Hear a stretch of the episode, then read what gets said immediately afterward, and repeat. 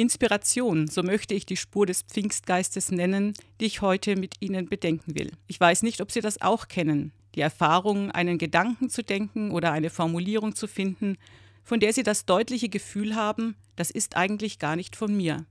Da hat jemand nachgeholfen. Das ist mir selber so neu, dass es mir von anderswoher zugeflossen oder zugeflogen sein muss, obwohl ich es auch so noch nirgends gelesen oder gehört habe. Ich erkläre mir das so dass die Gedanken und Ideen anderer, die mir begegnen, in Gesprächen, Büchern, Filmen, bei mir etwas zum Schwingen bringen, dass sie sich mit meinen Gedanken verbinden und daraus etwas Neues entsteht. Ich kann mir das ganz rational erklären, aber dass es geschieht, bleibt für mich dennoch ein Wunder, eine Wirkung des Heiligen Geistes. Viele inspirierte und inspirierende Gedanken wünsche ich Ihnen heute.